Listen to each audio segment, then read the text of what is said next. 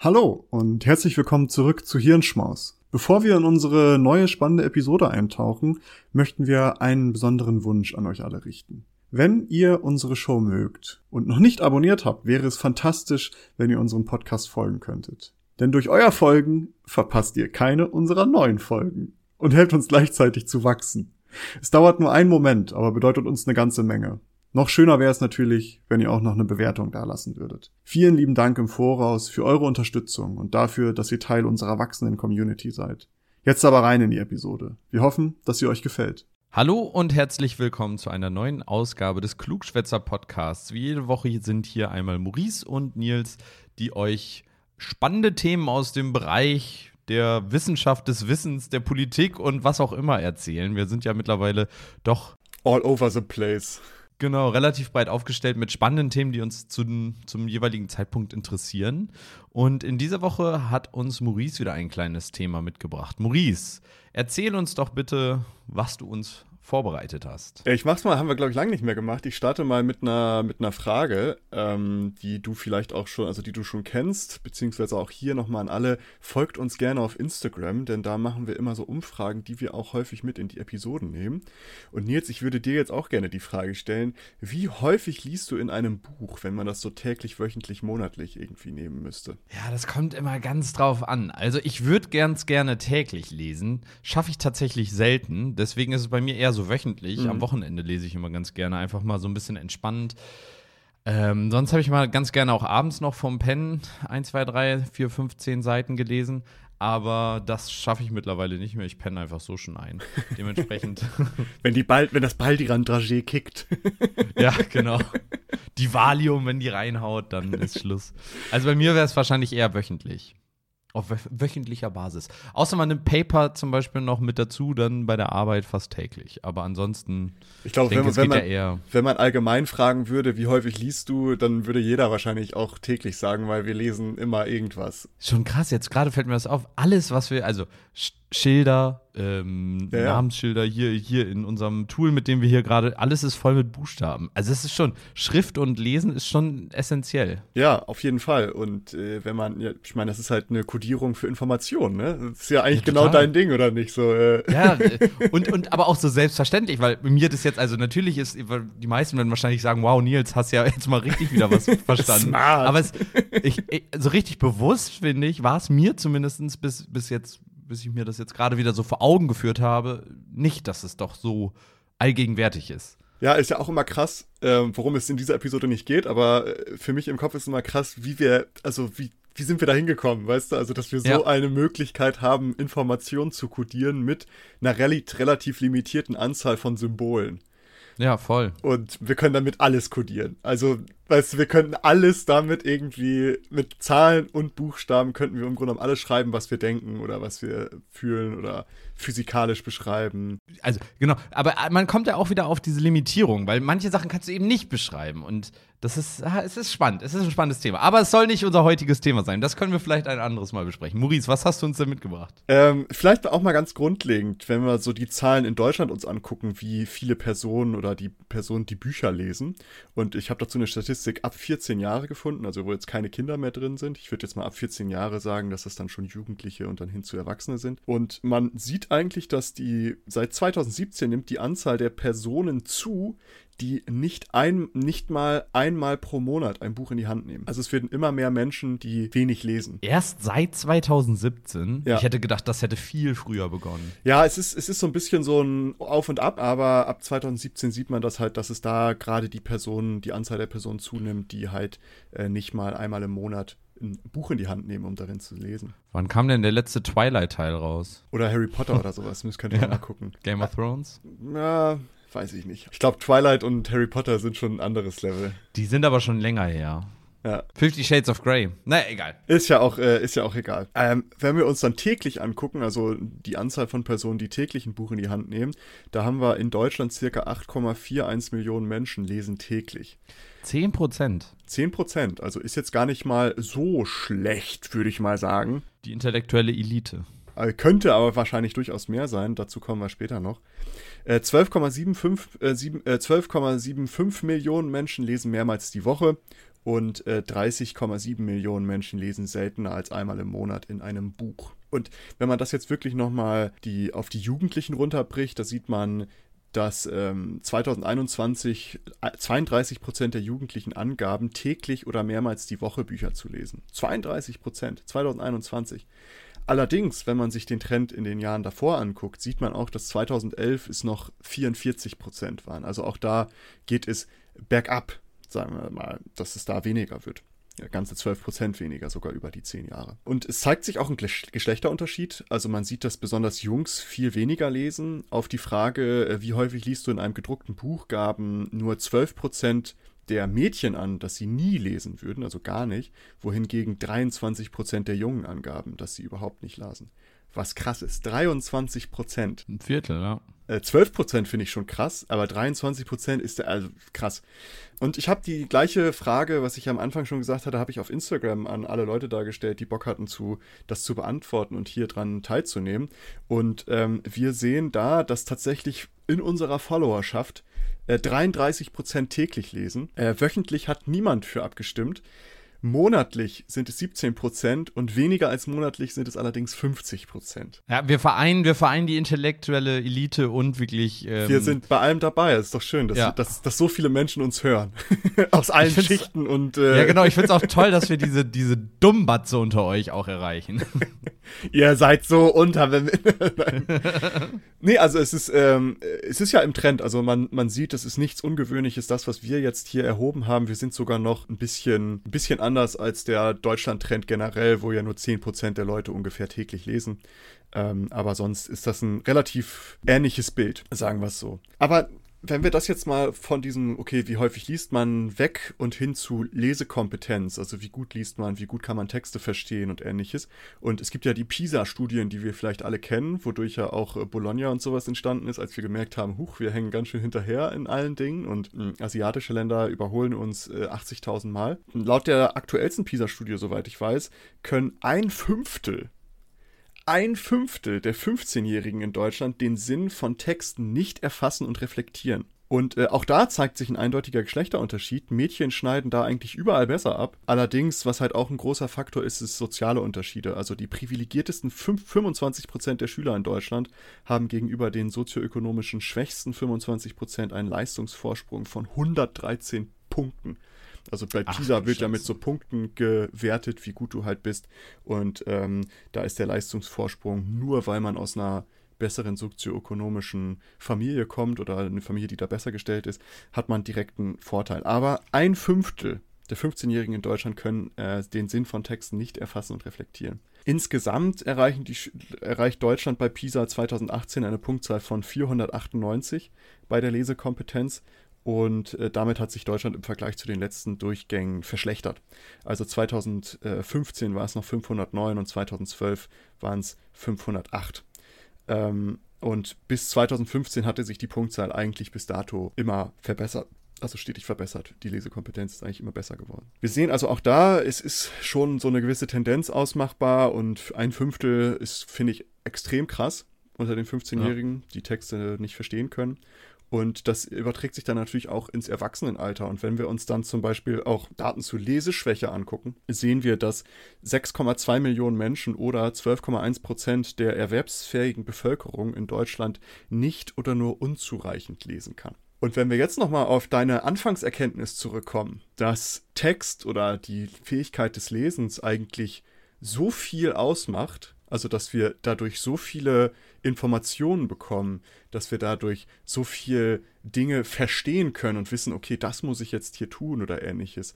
Äh, alleine, wenn man mal dran denkt, man ist jetzt auf dem Bahnhof und möchte wissen, wo der Zug abfährt, ne? Und wenn man jetzt wirklich ganz krasse Leseschwäche hat, du kommst ja überhaupt nicht klar. Also, keine Ahnung, ich kann mir das gar nicht vorstellen. Ich glaube auch, dass das, also, weil einfach so viele Sachen, deswegen gibt es ja auch so viel mit Piktogrammen Mhm. Ähm, also die wichtigsten Sachen sind ja häufig auch als Piktogramm oder als irgendwie erkennbares Schild. Stoppschilder sind überall auf der Welt gleich, selbst wenn man nicht lesen kann oder es in einer anderen Sprache ist, versteht man doch trotzdem immer sofort, na, hier vielleicht nicht entlang.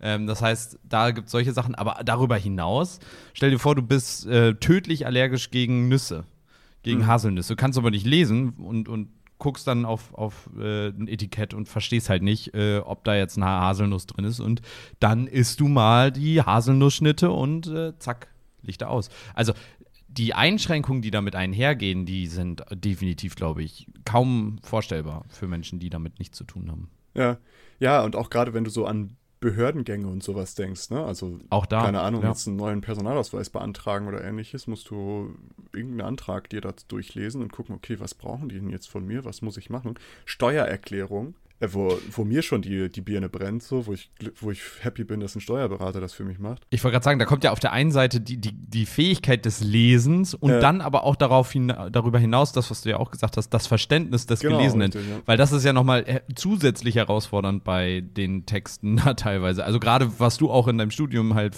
gemacht hast mit Juristendeutsch äh, ja, oder klar. Juristinnendeutsch. Juristisches Deutsch ist für Laien ähm, schwer zu verstehen, würde ich behaupten, weil ja auch die Begriffe unterschiedlich ausgelegt werden, als sie das vielleicht im normalen Sprachgebrauch also gemacht wird. Also äh, da, ich glaube, das ist nochmal eine ganz andere Welt, aber ähm, das ist auch sowas, wo ich mir das jetzt hier durchgelesen habe, so die Zahlen dazu, habe ich mir halt auch wieder gestreift, so, krass, wenn man jetzt eine Leseschwäche wirklich hat und auch so den, den Sinn von Texten nur schwierig verstehen kann und dann bist du in so einem Kontext, wo du irgendwie so Behördenpapiere lesen musst oder keine Ahnung, du stell dir vor, du kommst hier in ein Land, in ein anderes Land und versuchst halt da ja. irgendwie noch Fuß zu fassen und hast dann noch eine Leseschwäche. Also richtig krass. Hat mich, äh, hat mich ein bisschen nachdenklich gestimmt. Ja, man denkt da ja nicht drüber nach, wenn man selber einfach ohne Probleme irgendwie, man geht durch die Welt und kann alles lesen, alles gut. Aber, also das sind so die Zahlen zu lesen und wie wir in Deutschland ungefähr unterwegs sind. Und ich habe, warum ich dieses ganze Thema jetzt überhaupt aufrolle, ist, äh, ich lese sehr, sehr gerne und sehr viel und ähm, ich habe so ein Ritual, ich lese täglich, also ganz, ganz selten mal nicht, aber ich lese eigentlich täglich vorm Schlafengehen und das dann irgendwie so eine halbe Stunde. Hab mir das so angewöhnt, dass ich das halt wirklich täglich mache und kann auch nicht mehr schla nicht mehr gut schlafen, wenn ich es nicht mache tatsächlich. Außer ich bin komplett im Arsch. Ich habe ein paar Studien gefunden per Zufall, beziehungsweise ich habe einen Artikel gefunden, der übers Lesen berichtet hat und dann bin ich auf ein paar Studien gestolpert.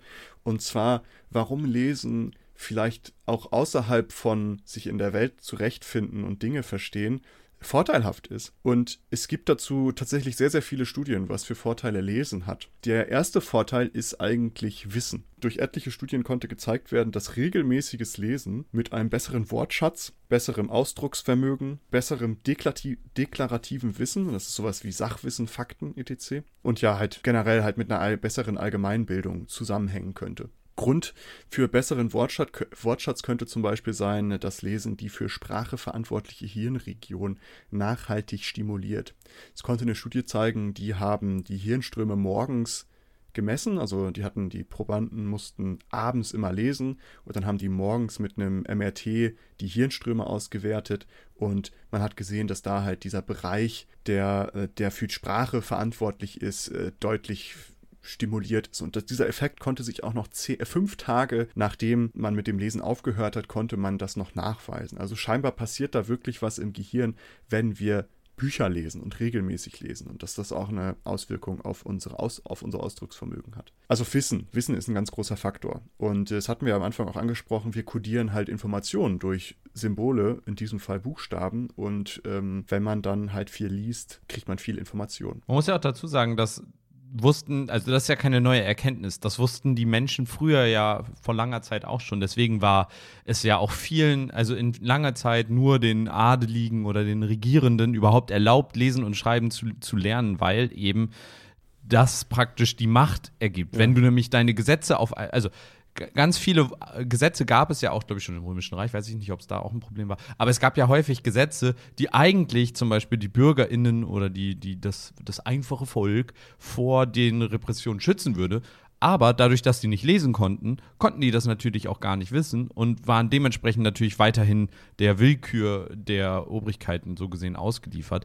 Und daher war Lesen schon immer und, und Schreiben immer ein, ein, sage ich mal, Machtinstrument, um, sage ich mal, auch das Wissen irgendwie zu verstehen. Also ganz krasser Punkt. Auch einfach die, die Vorstellung, dass durch Lesen und Schreiben ja die, ich sag mal, ja, wie, wie beschreibt man das aber, dass sich halt dass Leute sich für einen bestimmten, so eine Revolution starten, weißt du? Also du ja. musst ja irgendwie Leute mit Informationen versorgen, damit die sich eine Meinung bilden können. Und wenn du das alles mündlich machen musst, weil niemand lesen und schreiben kannst, dann tickerst du da irgendwie alle Leute ab und versuchst da ein paar Leute von deinem Standpunkt zu überzeugen. Du kannst ja keinen Flyer oder so rumschicken, ne? Und das ist ja hm. halt, deswegen ist halt Wissen und Lesen ist halt schon Macht. Und es äh, ist schön, dass wir das jetzt alle mittlerweile, ähm, dass wir alle den Zugang dazu haben. Aber klar, das ist ein relativ obvious, obvious Take. Interessant fand ich aber wirklich, dass sich das auch im Gehirn ablesen lässt. Also, dass da auf jeden halt so ein nachhaltiger Effekt von, von Lesen zu sehen ist. Ähm, neben Wissen ist aber auch, gibt es auch soziale Auswirkungen von Lesen. Eine Studie konnte nahelegen, dass das Lesen von literarischer Fiktion Theory of Mind Prozesse begünstigt. Was ist Theory of Mind? Theory of Mind ist die menschliche Fähigkeit nachzuvollziehen, was andere Menschen glauben oder wollen, auch wenn sich dies von den eigenen Glaubens- oder Glaubensvorstellungen oder Bedürfnissen ähm, unterscheidet. Im Grunde genommen Empathie, also dass ich verstehe, was du, was du für Ansichten hast, ohne dass ich die teilen muss. Das ist, nennt sich in der Psychologie Theory of Mind, also Theorie des, des Geistes. Da konnte man sehen, dass halt Lesen von literarischer Fiktion diese Prozesse begünstigt. Es steigert somit also die Empathie und das Verständnis von anderen Menschen, was ja vielleicht nicht verkehrt ist, so im gesellschaftlichen Zusammenleben. Es gibt Situationen, in denen das vielleicht auch für den, den gesellschaftlichen Zusammenhalt ganz hilfreich sein könnte. Nicht verkehrt sein kann. Aber auch persönliche Vorteile kann es haben, denn äh, es gibt auch einige Studien dazu, dass regelmäßiges Lesen zu gesteigerter Kreativität führen kann, einfach weil man naja, man liest etwas und man stellt sich dann ja Dinge vor. Also gerade wenn wir uns so Fantasy-Romane vorstellen, jeder, der vielleicht sowas wie Herr der Ringe mal gelesen hat oder Harry Potter auch oder was auch immer, je nachdem, wie gut es geschrieben ist, man kriegt ja da dann so ein ja, Kopfkino halt, ne? Du liest es und denkst so, ah, okay, so sieht's dann in, in Beutels End aus, wo Bilbo Beutlin aus seiner Hobbithöhle krabbelt. Ähm, und oh, Gollum, der müsste dann ungefähr so aussehen. Oder Harry Potter oder was auch immer. Und bei guten Büchern sagt man ja nachher häufig auch, dass die Verfilmung schlechter war, weil man eben schon so ein deutliches Bild vor Augen hatte und die natürlich dann häufig nicht mit dem Verfilmten übereinstimmt. Ist auch eigentlich echt ungnädig, so Bücher zu verfilmen. Also, ähm, weil jede Person, die das liest, hat ja eine eigene Vorstellung davon, wie es sein müsste. Und wahrscheinlich wird es sich für eine sehr viele, sehr viele Personen wird es sich in irgendeiner Art und Weise überschneiden, aber trotzdem so die individuelle Ausprägung wird ja doch vorhanden sein. Und wenn du Total. dann zum Beispiel so, keine Ahnung, Herr der Ringe, wo es ja eine riesen, riesen Fangemeinde zugibt, wenn du das halt verfilmst. Ich erinnere mich noch daran, als, als äh, die Herr der Ringe-Filme rausgekommen ist, dass die sich alle aufgeregt haben, dass Peter Jackson halt so ein paar Anpassungen gemacht hat, ähm, die wirklich, also jetzt nicht großartig waren. Und man sieht es auch jetzt wieder, wo Amazon die Herr der Ringe-Serie ich glaube im September soll die kommen, eine eigene Herr der Ringe-Serie produziert, die halt auch ein bisschen von der von der Originalvorlage von Tolkien abweicht. Und auch da habe ich schon Kommentare gelesen, dass sich Leute drüber aufregen. Also, wir sehen, dass halt Lesen die Fiktion an, anregt in einem drin und damit dann halt auch die Kreativität, weil man stellt sich dann Dinge vor und damit wird dann so die Kreativität getriggert. Auch ist es so, dass Lesen eigentlich relativ verlässlich Stress reduzieren könnte. Denn äh, laut einer Studie würden nach 30 Minuten Lesen bereits positive stressmildernde Effekte eintreten, wie vergleichbar zum Beispiel zu Yoga oder Meditation. Ich wollte gerade sagen, Lesen hat ja auch einen meditativen mhm. Charakter, mhm. finde ich, weil durch das Lesen, du musst dich praktisch fokussieren auf praktisch diesen einen Input, du liest, währenddessen musst du dich auch ein bisschen auf das Gelesene konzentrieren und kannst nicht mehr mit 10.000 parallelen Gedanken durch die Gegend rasen und hast automatisch dadurch so eine Art Fokussierung auf das Hier und Jetzt und zumindest auf das Buch. Und deswegen, das kann ich mir richtig gut vorstellen, dass dieser Effekt dort auftritt.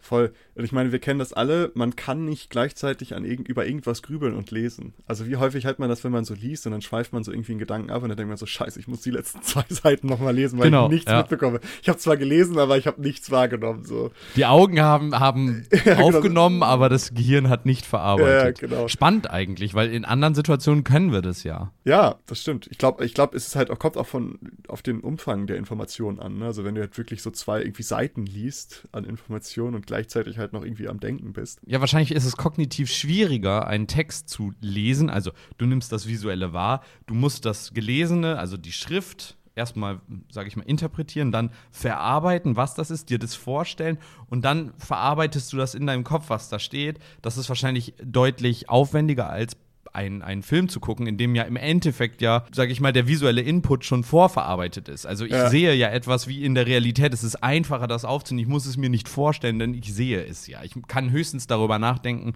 was meinen die damit, wie ist da die Interpretation dieser Situation, aber nicht mehr, ich muss das gelesene Wort umsetzen. Also ist wahrscheinlich Lesen anstrengender als Filme gucken. Ja, auf jeden Fall glaube ich auch. Das glaube ich auch. Ja. Wobei natürlich so Filme gucken, digitaler Konsum ist ja fürs Gehirn dann halt eher aufreibend, weil du halt so viel Bilder pro Sekunde hast, die in deine, in deine Retina donnern und dein Gehirn halt überladen. Ähm, weswegen man ja zum Beispiel nicht direkt vorm Schlafengehen vor dem Fernseher hängen sollte. Deswegen ist das auch so ein sehr toller Trend, dass die Hälfte der Menschen mindestens wahrscheinlich schon Schlaf, im Schlafzimmer einen Fernseher stehen hat, weil wir es nicht mehr schaffen, ohne diesen Input einzuschlafen. Du, ich kenne auch genug Leute, die das machen, aber es gibt ja einige, einige Daten dazu, dass man dann halt schlechter schläft. Aber bei Lesen sieht man halt, dass das die stressmildernde Effekte hat, weil man sich, wie du schon gesagt hast, man konzentriert sich ganz explizit auf ein Ding und man wird auch ein bisschen abgelenkt und man kann dann mal vielleicht irgendwie ein bisschen runterfahren. Das passt auch zum nächsten Punkt, runterfahren und sich auf Dinge konzentrieren, denn Bücher können auch tatsächlich gegebenenfalls bei individuellen Problemen helfen und die psychische Gesundheit sowie das Wohlsein fördern. Dafür gibt es tatsächlich einen Namen, das nennt sich Bibliotherapy, also Büchertherapie im Grunde genommen übersetzt und es soll im Grunde genommen folgende folgendermaßen funktionieren. Also, wenn jemand etwas liest, soll dem jemand gezeigt werden, dass auch andere gegebenenfalls ähnliche Probleme haben. Also, wenn ich jetzt, keine Ahnung, ich äh, habe mit Mobbing zu kämpfen an der Schule und ich lese ein Buch, wo dem Protagonisten das Gleiche widerfährt, und ich setze mich damit auseinander und sehe, okay, ich bin nicht die einzige Person, die dieses Problem hat und ich bin auch nicht die erste Person, die dieses Problem hat und es gibt auch Lösungen beziehungsweise andere Lösungen für das Problem als das, was ich mir gegebenenfalls gerade denke. Und man wird da halt mit konfrontiert. Das ist tatsächlich gegebenenfalls so sinnvoll oder so hilfreich, sich so zu therapieren, sage ich mal, dass einige Studien zeigen konnten, dass Lesen bei zum Beispiel depressiven Gefängnisinsassen dazu führt, dass diese für einen Zeitraum des Les für den Zeitraum des Lesens ihre persönlichen Gedanken abschalten können. Da hätte ich mal eine Rückfrage zu. Das finde ich interessant, weil ich persönlich würde dem auch zustimmen, denn ich finde, dass das wenn man etwas liest, dass das dazu führt, dass man sich da in die Situation hineinversetzen kann, dass man selbst Erlebtes eventuell verarbeiten kann, aber eventuell auch negative Aspekte wieder hochkommen könnten. Würdest du das auch so sehen? Äh, klar, logisch. Also äh, es kommt natürlich mal drauf an, was man dazu liest. Ne? Das ist ja wahrscheinlich auch die Frage. Interessant, weil ich erinnere mich da zurück, darüber haben wir nämlich schon mal diskutiert bei unserer Folge der äh, Triggerwarnungen, mhm.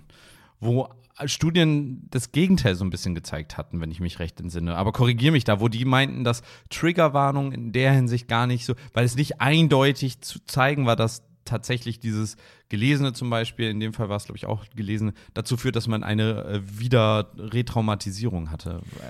Erinnerst genau, also es gab da äh, mit durch Selbstangaben, da haben Leute, die halt ein Trauma erfahren haben, haben gesagt, dass durch diese durch das Lesen der Textpassagen, die ihrem Trauma entsprochen haben, also zum Beispiel, ich wurde von einem Auto überfahren und äh, ich lese jetzt einen Text, naja, ist es ist ein Trauma, also ich werde mal von einem Zehntonner überfahren, weißt du? Ja, aber das, also ich glaube 90 Prozent, die kommen nicht mit einem Trauma davon. Ja, äh, okay, das stimmt wahrscheinlich, aber keine Ahnung, war jetzt einfach ein Beispiel. Ja, ja, Und dann liest weiß, du einen Text darüber, wie jemand sehr detailliert überfahren wird, dass, äh, dass die halt gesagt haben, es ist jetzt nicht unbedingt, dass es das Trauma jetzt triggert in seltenen Fällen. Ähm, und was man dann halt gesehen hat, dass deswegen Triggerwarnungen auch vielleicht nicht ganz so vorteilhaft sind, weil das halt so die Leute in Watte packt. Ja. Äh, wer dazu mehr erfahren möchte, könnte, kann gerne äh, die Episode Triggerwarnung sich anhören. Ich weiß gar nicht, wie die gerade heißt. Ich glaube, sie heißt einfach Triggerwarnung. Ich glaube wohl. Äh, die kann man sich gerne mal anschauen zu der ganzen Thematik. Da haben wir ein paar Studien dazu besprochen, die zu dem Schluss kommen, äh, was wir gerade besprochen haben. Aber wenn er es nochmal detaillierter haben möchte, guckt da gerne mal rein. Also klar, also die, ich glaube trotzdem, die Möglichkeit besteht, wahrscheinlich nicht im Allgemeinen, aber die Möglichkeit besteht ja trotzdem, dass man gegebenenfalls auch ähm, Dinge liest, die einen jetzt nicht ganz so viel gut machen. Aber das ist ja diese Konfrontation mit Dingen, dass man sich damit auseinandersetzen muss. Ich wollte gerade sagen, eventuell ist es ja tatsächlich so, dass unser Hirn auch vor allen Dingen in der Lage ist, die positiven Aspekte daraus zu ziehen. Und zwar diese verarbeitende und, und äh, Self-Healing in Anführungsstrichen, dass man äh, eben diese Aspekte vor allen Dingen nutzt und weniger die retraumatisierenden Aspekte. Ich glaube, das äh, ist nur ein Guessing hier, keine Ahnung, äh, ob das stimmt, aber ich könnte mir das schon vorstellen, dass also dass das schon auch gegeben sein könnte. Genau, also ist, ähm, wenn ich dazu jetzt noch mal ein paar, ein paar mehr Sachen, also ich hatte das ja mit den Gefängnisinsassen angesprochen, da hatten sie nämlich eine Studie gemacht, da haben sie dann äh, vorher äh, depressive Gefängnisinsassen im Grunde genommen sich rausgepickt und die haben dann so äh, regelmäßiges Lesen als Aufgabe bekommen. Und da konnten die dann halt sehen, dass, die, dass es denen besser ging dadurch, weil ja. sie halt abschalten konnten und mal kurz irgendwie entfliehen fliehen konnten, so einer gewissen Art und Weise. Und es gibt dazu auch tatsächlich schon Metastudien. Für alle, die nicht oh. wissen, was Metastudien sind, Metastudien ist eine Studie, die sich Studien anguckt, im Grunde genommen. Also diese Metastudie hat sich gefragt, okay, wie ist dieser Effekt von Buchtherapie?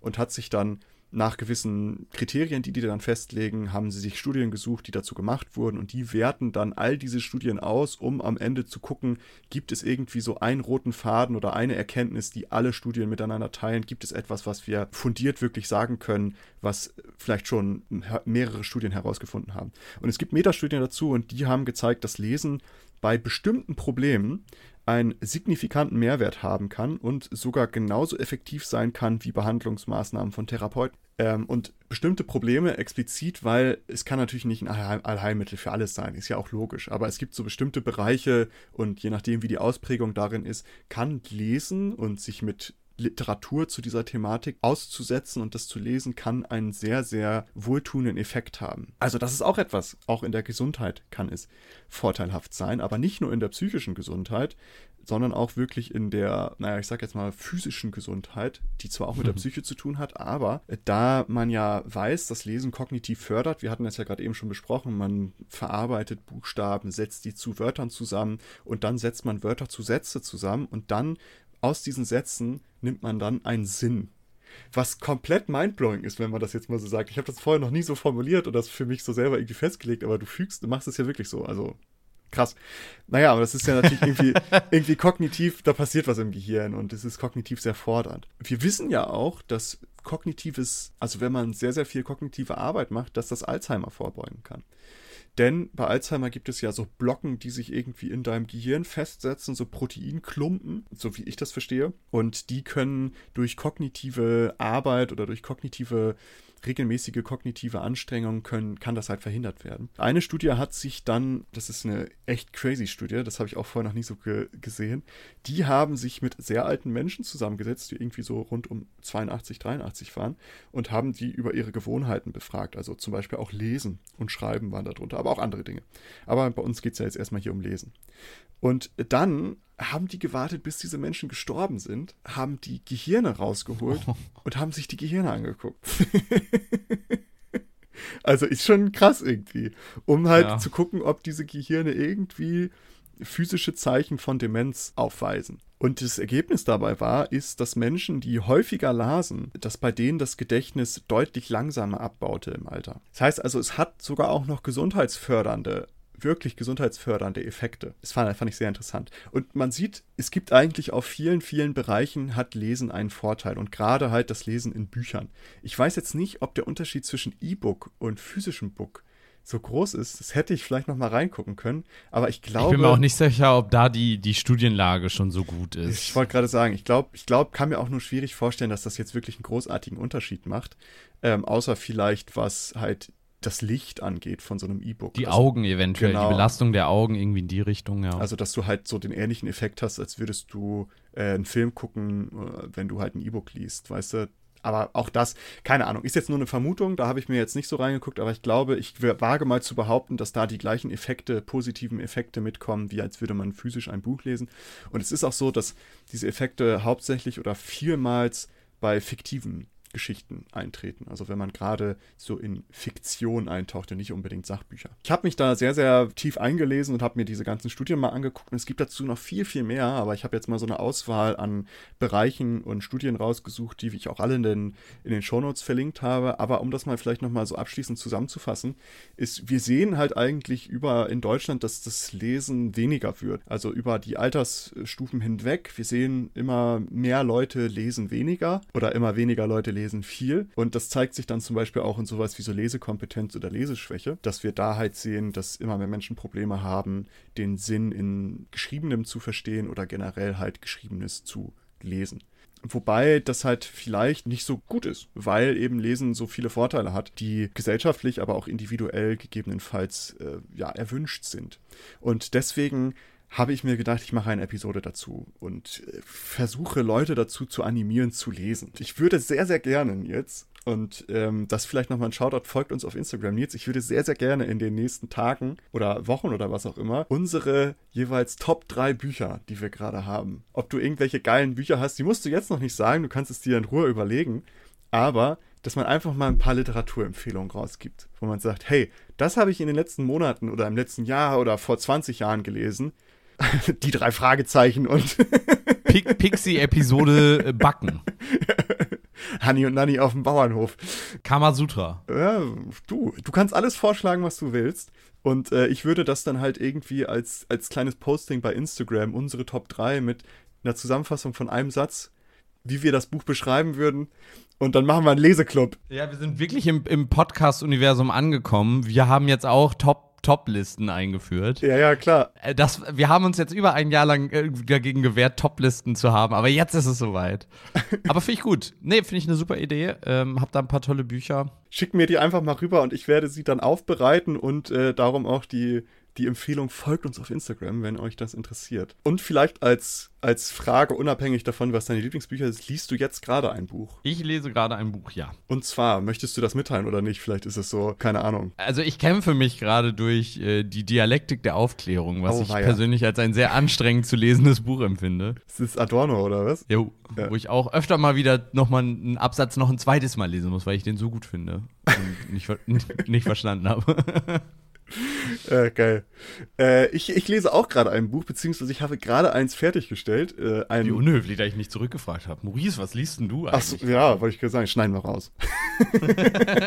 damit du besser dastehst. Achso, ich dachte jetzt, die Frage wird wieder rausgeschnitten, damit ich, damit ich schlechter dastehe. Ich habe soeben ein, ein Buch abgeschlossen, ähm, was ich sehr gut fand. Und zwar war das ein Glückskauf. Ich mache das eigentlich so, ich kaufe sehr, sehr selten Bücher, von denen ich nicht grob weiß, dass sie gut sind. Und das war jetzt wirklich aus so einer Grabbelkiste. Und das war, das heißt Der Revolver von Fuminori Nakamura. Mm äh, ist ein sehr, sehr cooles Buch gewesen. Ist eine kleine Novelle, nur so 120 Seiten irgendwie um den Dreh. Und es geht darum, dass jemand eine Leiche findet, wo eine Pistole neben liegt, ein Revolver. Und äh, der jemand nimmt Revol den Revolver mit und wird besessen von diesem Revolver und möchte irgendwann diesen Revolver auch abfeuern. Es ist sehr spannend, sehr cool geschrieben und äh, hat mir gut getan, aber damit bin ich durch und ich habe jetzt ein Sachbuch angefangen ich lese selten als acht Bücher, aber The Story of Tea heißt das. Und das ist von einer, ich glaube, von einer Harvard-Professorin, ähm, Carol Hooven. Die schreibt über ihre Erkenntnisse zu Testosteron, wie mhm. das und was das im Körper macht und wie das vielleicht auch Verhalten beeinflussen kann und so weiter und so fort. War ein großes Buch im letzten Jahr, war auch ein bisschen kontrovers diskutiert und ich dachte, komm, ich gucke da mal selber rein. Und dann habe ich das geschenkt bekommen zu Weihnachten. Jetzt bist du äh, voll in dieser neuen Männer-Selbsterkenntnis, äh, wie heißen die nochmal? Die neue Männlichkeit und äh, kämpfst für dein Testosteron. Nö, ich spritze mir jetzt zwar jeden Tag noch ein bisschen extra, aber äh, nee, keine Ahnung, ich, ich fand es einfach interessant und ähm, ich habe ich hab so ein paar Interviews mit ihr ge gehört und fand sie sehr fundiert und sehr objektiv und da dachte ich, komm, ich guck mal rein. Und ich habe jetzt aber auch erst nur die ersten drei, vier Kapitel gelesen gestern. Ja. Und da bin ich jetzt gerade drin. Aber das vielleicht so zum, zum Rundumschlag. Ihr teilt uns auch gerne mit, ob ihr gerade etwas lest oder ob ihr etwas Schönes lest. Ich würde damit auch die Episode schließen. Schlagen wir mal den Buchdeckel zu, wa? Ich wollte gerade sagen, und ich möchte hier euch nochmal alle dazu aufrufen, mehr lesen. Lest täglich in Büchern. Sonst kriegt ihr Alzheimer. No pressure, no pressure. Aber, no pressure. aber ich bin später im, äh, du, im Altersheim bin ich noch fit. Und was mit dir?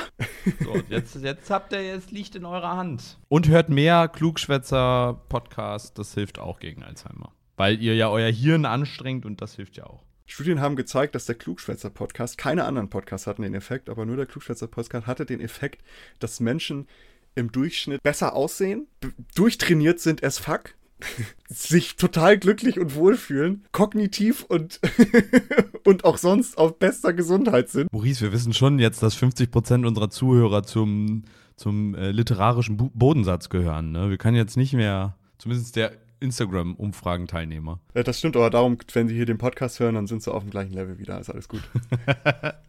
Aber um, um das in gewohnter Manier abzuschließen, äh, haben wir ja immer noch eine tolle, eine tolle Abschlussfrage, die jetzt nichts mit der Thematik zu tun hat, beziehungsweise vielleicht hat es schon etwas mit der Thematik zu tun. Äh, zu tun. Nils, kannst du momentan eine gute Serie empfehlen? Hast du überhaupt irgendwas in letzter Zeit mal wieder geguckt oder einen guten Film? Ich äh, bin komplett am struggeln und ich brauche, ich brauche Input. Ja, nee, das ist voll ärgerlich. Ich bin im Moment, komme ich da überhaupt gar nicht zu. Ja, wobei, aber es ist jetzt auch kein Geheimtipp, ne?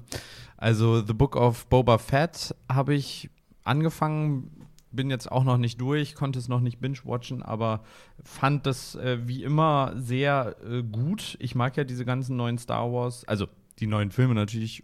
Ah, doch, mag ich auch. Ist ein bisschen komisch, wenn die da mit ihren Ponys da über ein Raumschiff reiten, aber ähm, ist auch okay. Ich bin ja ein Star Wars-Fan. Aber die Serie, genauso wie The Mandalorian, beides sehr, sehr zu empfehlen. Gerade jetzt auch. Also Boba Fett Vielleicht der Kritikpunkt, kommt gar nicht so viel drin vor, aber wieder schön gemacht. Viele Aliens, das mochte ich sehr gerne. Das ist auf jeden Fall meine Empfehlung, die ich jetzt gerade zumindest gucke. Und ansonsten, das Dschungelcamp ist vorbei. Kann man aber bestimmt noch in der Mediathek da von RTL gucken. War auf jeden Fall auch wieder ein Knaller. Nicht so gut wie die letzten Jahre, aber es gab auch die Highlights. Ein paar sehr nervige Menschen. Also wer sich da, ähm, wir wissen ja, viele von unseren ZuhörerInnen gucken wahrscheinlich auch das Dschungelcamp, von daher das auch noch eine kleine Empfehlung. Und du, Alles klar. hast du einen Film, eine Serie? Nee, äh, oh doch, ich, doch, ich habe eine Serie. Und zwar ähm, ich weiß nicht, ob du früher Cowboy Bebop geguckt hast. Nee, aber Netflix versucht vehement, mir diese Serie nahezulegen. Für alle die, die vielleicht irgendwann mal Animes geschaut haben, es gibt eine Anime-Serie, Cowboy Bebop, die sehr gut ist, tatsächlich. Ähm, ich bin jetzt nicht so der absolute Anime-Crack, ich kenne mich damit jetzt nicht wirklich großartig aus, aber das habe ich früher geguckt und fand, äh, fand es sehr gut und ähm, fand es sehr schön. Und dafür gibt es jetzt eine Verfilmung, also eine Realverfilmung mit richtigen Menschen. Und äh, ich war sehr begeistert davon und es hat, äh, ich fand spaßig. Ich bin ja jetzt aber auch nicht so der heftige Cowboy Bebop Fanboy, der da vielleicht mehr Kritik gegenüben kann. Aber ich fand es sehr interessant. Es geht im Grunde genommen um einen intergalaktischen Kopfgeldjäger. Klingt spannend. Fand ich sehr, sehr spannend und halt mit Humor und ist ein bisschen spaßiger und schön. Ähm, und wenn wir so bei Reality-TV-Shows sind, was kann ich da denn empfehlen? Äh, oh, oh, ich habe, oh, das habe ich, ähm, wie heißt das denn? Das ist eine, es ist eine Serie, ich glaube, die kommt aus Spanien oder Lateinamerika, gibt's auf Netflix. Liebe, Liebe lügt nicht, heißt die, glaube ich. Das ist der perfideste Scheiß, den ich je gesehen habe. Ja, die ganzen Dating-Formate sind alle nur perfide, Ja, aber das ist noch viel, viel krasser. Ich sag's dir. Da werden Pärchen die halt schon so ein bisschen Probleme haben, werden halt eingeladen. Und dann geht es so rum, dass es in der ersten Runde gibt es so mit Lügendetektor Fragen. Dann können die so Fragen stellen und so, hast du mich schon mal betrogen und pipapo. Schon großes Drama. Aber dann werden diese Pärchen getrennt und gehen in verschiedene Villen. Und die eine Hälfte bleibt halt alleine unter sich und die andere Hälfte bekommt halt hotte Singles mit rein ins Boot geschmissen. Und auch so, dass das zum Beispiel Ex-Freunde sind oder sowas. Mm. Von denen. Und dann gibt es einen Jackpot, also Geld, was gewonnen werden kann. Und dieses Geld ist immer, wenn Leute die Wahrheit sagen bei diesen Lügendetektoren, geht, kommt Geld drauf, wenn sie lügen, kommt Geld runter. Und diese, diese, dieses, die Pärchenhälfte, die in, alleine in dieser Villa ist, kriegt dann immer so Videos gezeigt von ihrer besseren Hälfte in der anderen Villa. Und diese Videos sind so richtig perfide zusammengeschnitten, dass man das Gefühl ja. hat, die haben da eine riesen, keine Ahnung, eine riesen Lustfete, die die da feiern. Und die müssen dann dafür bezahlen, dass sie dann halt so, das war die Basic-Version. Willst du die Premium-Version sehen? Und dann alle so, ah. ja, ich, ich, knall die 3000 Euro, knall ich raus. So. Und dann zeigen die noch so richtig schwierig zusammengeschnitten. Weißt du, ich, ich saß so und dachte so, ja, okay, ja. was geht hier ab? So, die wollen einfach, dass sich die Leute trennen. Ja, klar. Das ist ja im Endeffekt, also in einer äh, grundlegenden Version gibt es das ja schon länger auch im, im deutschen Qualitätsfernsehen und heißt dort äh, Temptation Island. Äh, dort gibt es auch die Möglichkeit eben, da sind die zwar die Paare getrennt dann in zwei Villen, die Frauen, die Männer zusammen mit jeweils anderen Singles und da geht es auch nur darum, schön rumzuflirten und rumzuvögeln. Ähm, auch sehr zu empfehlen, ähm, wer da hingeht, der ja, kann schon davon ausgehen, dass es nicht klappt. Aber äh, das auch, das klingt gut. Also ich muss sagen, es ist, ich weiß nicht, welche Art von also was Psychologen daraus lesen, dass uns das gefällt, aber äh, es ist spannend, es ist faszinierend. Vielleicht machen wir mal einen Lunchbreak oder so dazu zu Konsum von Reality TV und was das, warum wir das gerne gucken. Ich glaube, man fühlt sich überlegen. Ja, ja wahrscheinlich. Glaub, liegt, ja, dass du so denkst, so, boah, sind das komische Menschen, so gut, dass ich hier schön gemütlich zu Hause sitze. Ja, wir sollten mal eine Psychologin oder einen Psychologen dazu einladen und äh, dann über Reality-TV-Shows, die wir so geguckt haben, reden. Nee, nein, wir, wir bloß nicht. Wir verraten der Person nicht, dass wir äh, das auch konsumieren. Nachher denkt die noch schlecht von uns. In dem Sinne. In dem Sinne, folgt uns auf allen Social-Media-Kanälen, auf Spotify, bewertet uns auch gerne bei Spotify, das sehen wir ganz, äh, ganz, ganz gerne. Momentan sind wir doch bei fünf Sternen. Das muss sich ändern. Ja, das kann doch nicht sein, dass, dass so viele Leute uns so gut finden. Ich glaube, das ist ein, das ist ein Fake. In diesem Sinne, vielen lieben Dank fürs Zuhören. Ich hoffe, es hat euch gefallen. Lest mehr, guckt Reality-TV-Shows. Es geht beides. Macht beides Spaß. Bis zum nächsten Male. Tschüss.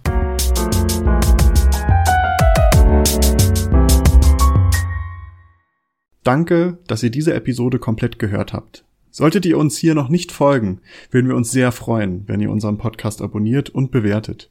Wir stecken viel Arbeit in dieses Projekt und freuen uns über jedes Feedback. Folgt uns gerne auch auf Instagram und oder Twitter, wenn ihr absolut nichts mehr verpassen wollt. Links dazu findet ihr in der Episodenbeschreibung. Danke für den Support, hoffentlich bis zum nächsten Mal.